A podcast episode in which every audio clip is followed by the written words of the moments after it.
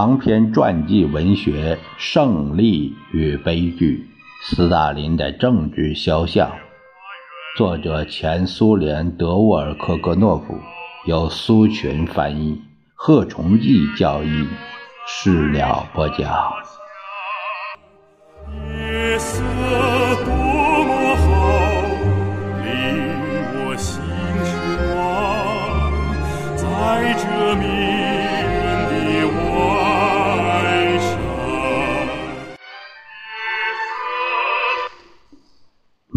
天都向斯大林详细汇报诉讼情况。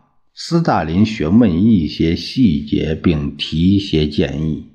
他是最先看到拍摄的诉讼实况影片和法庭审讯被告人的照片的。根据斯大林的指示，在报刊和广播中大肆渲染这出戏。甚至邀请外国记者和外交官到庭旁听。令人吃惊的是，罪犯们竟如此自觉，不需要鉴定，不需要进一步调查，不需要法庭辩论，不需要检察长和辩护人的对话。诉讼中，检察长唱的是独角戏，其他人只是随声附和，就连。利翁·弗伊希特万格在自己的一九三七年的《莫斯科》一书中都不得不承认：如果让一个导演来指导这次诉讼，那么他大概需要花一年的时间，需要多次排练，才能使被告人演得如此出色。他们是那样认真而努力的，不使相互间有一点纰漏。他们的情感表现的那么有分寸。简言之，对付被告人这些催眠者、施毒者和法官们，除了他们身上令人惊愕的品质外，还应该是杰出的导演和心理学家。德国作者的这一结论是正确的。这出丑剧的导演们，尤其是总导演，是杰出的。在调查时，除了粗暴的破坏法治、采用暴力行为外，还有一个可以使被告席上的被告人绝对顺从的办法：一连数周、数月的劝说他们。党和人民需要他们坦白。只有坦白，才能有助于彻底揭露犯罪分子，而这意味着应该坦白交代和诬陷别人。既然人民和国家审判我们，那就应该讲他们所需要的情况。这种想法影响了许多人。在最后的发言中，被告人以不同的方式都表达了这一想法。被告格费格林科说：“我将接受对我的最严厉的判决，处以极刑。我认为我应当这样做。”被告尼尼克列斯廷斯基说：“我对祖国和革命犯下了极为严重的罪行，我将接受你们对我的任何最严厉的判决。我认为这是完全应当的。”被告阿伊里可夫说。我希望那些还没有被揭露和没有投降的人能够马上公开这样做。我希望他们能够以我为例，相信投降是必要的。被告尼伊布哈林说：“我向国家、党和全体人民请罪。”斯大林在读到这些话时肯定会十分满意。他把这种坦白看作是。他的胜利，他根本没有想到，从此埋下了他必然遭到道义上的历史性的失败的种子。历史还将审判他这个胜利者。总书记知道，在被捕后的头三个月，布哈林还十分固执，尽管对他进行了威胁利诱。但这位失宠的院士，甚至在监狱里还一直试图使斯大林相信他在中央二月至三月全会上的声明的主要思想，阴谋和人民的敌人是有的，但他们主要在内务部里。啊，众所周知，他给斯大林这位自己过去的克里姆林宫的邻居写过好几封信，但这些信下落不明。然而，斯大林对这些提醒置若罔闻。尼伊布哈林得到的回答是令人不寒而栗的缄默。这时，在审讯之余，他大概回想起了费迪南德·拉萨尔的命运。拉萨尔爱上了一个贵族家庭出身的姑娘，尽管她已是别人的未婚妻了。拉萨尔仪表堂堂，十分聪明，他赢得了姑娘的心。一天，姑娘对他说：“我的家庭对你十分反感，我们逃走吧。”拉萨尔安慰他说。为什么非要闹翻呢？毁了您的前程呢？我们要再忍耐几个月，等征得双亲的同意，我们就结婚。拉萨尔既没有得到这种同意，也没有得到姑娘，而且他的未婚夫在决斗中杀死了拉萨尔。他的恋人痛哭一场后，就嫁给了杀死拉萨尔的凶手。天晓得，大概命运也给了布哈林逃走的机会吧。不久前，他曾在国外逗留了几周时间，寻找马克思主义发展史的一些档案材料。当时，布哈林已经预感到绞索在他脖子上拉紧了。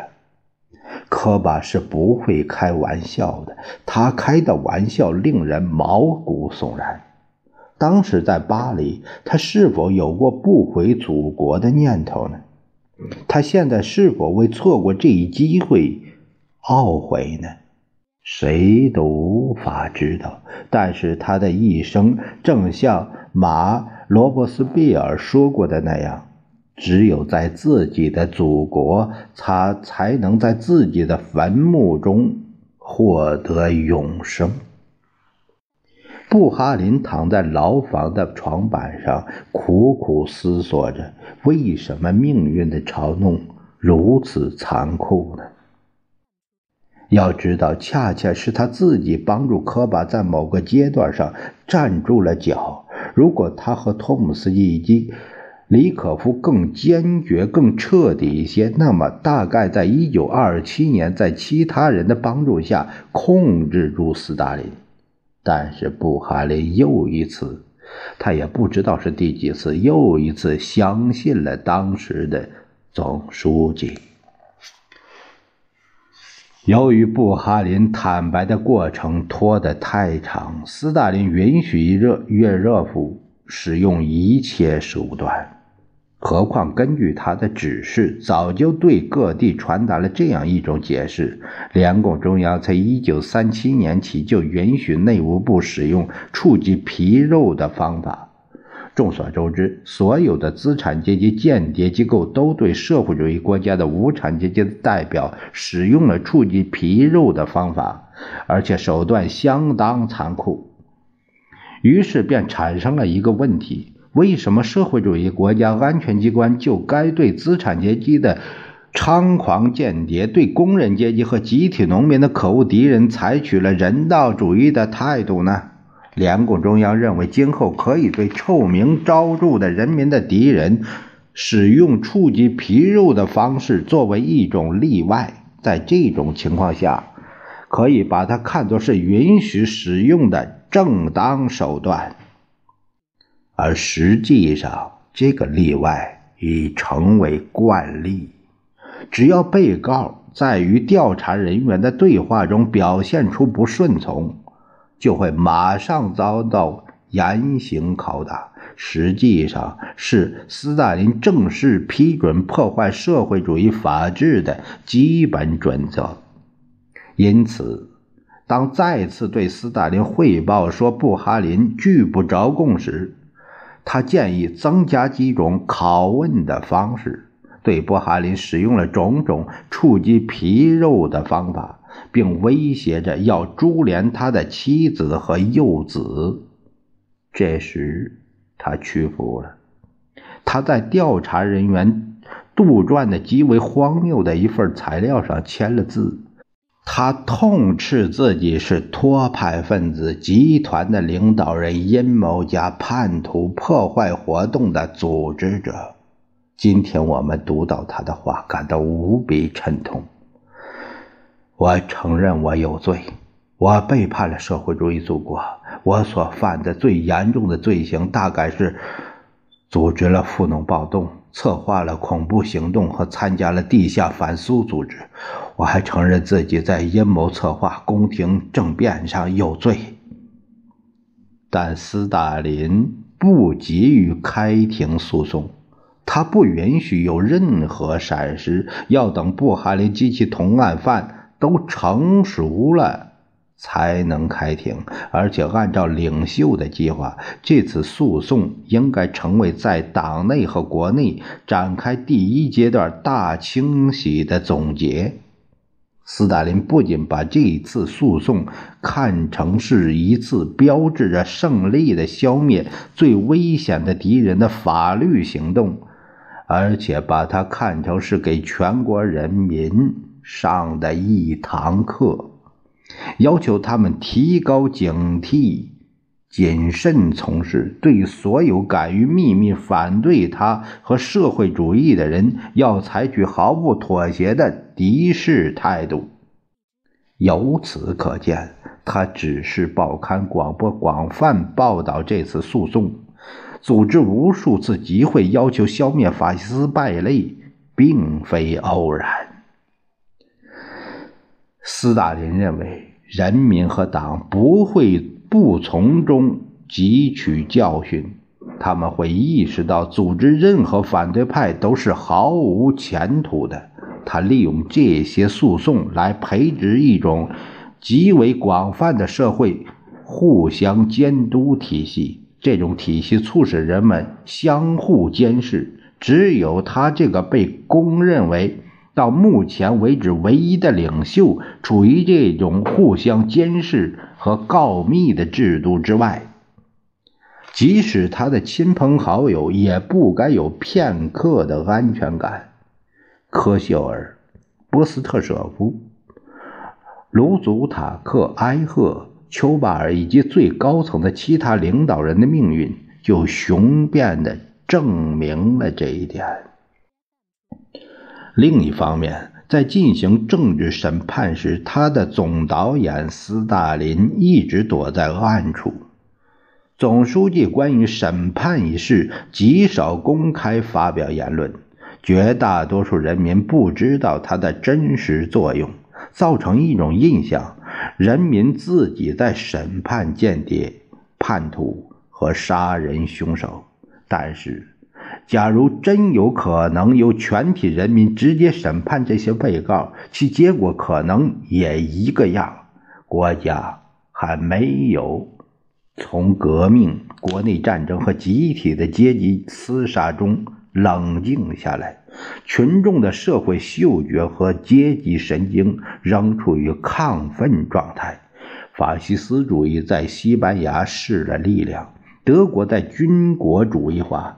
正在拼凑各种反共产主义国际条约，例如，一九三八年三月十五日，《莫斯科晚报》写道：“历史上还未曾有过像反苏右倾托洛茨基集团匪帮所犯下的那种罪行。”头号匪徒托了自己及其帮凶布哈林、李可夫和其他间谍活动、破坏活动和暗杀活动，不仅激起苏联人民，同时激起了整个进步人类的愤怒、仇恨和鄙视。他们企图杀害我们敬爱的领袖斯大林同志。他们在一九一八年枪击了列宁同志。他们夺走了谢尔盖·米罗诺维奇。基洛夫的火热生命，他们杀死了古比雪夫、绵任斯基和高尔基，他们出卖了我们的祖国。由斯大林的人民委员尼古拉伊万诺维奇叶若夫领导的光荣的苏联侦察机关，捣毁了这些坏蛋的魔窟。人民就这样被变成了群盲。社会心理经过这样一番按摩，产生了围绕一个虚假思想团结起来的奇怪现象。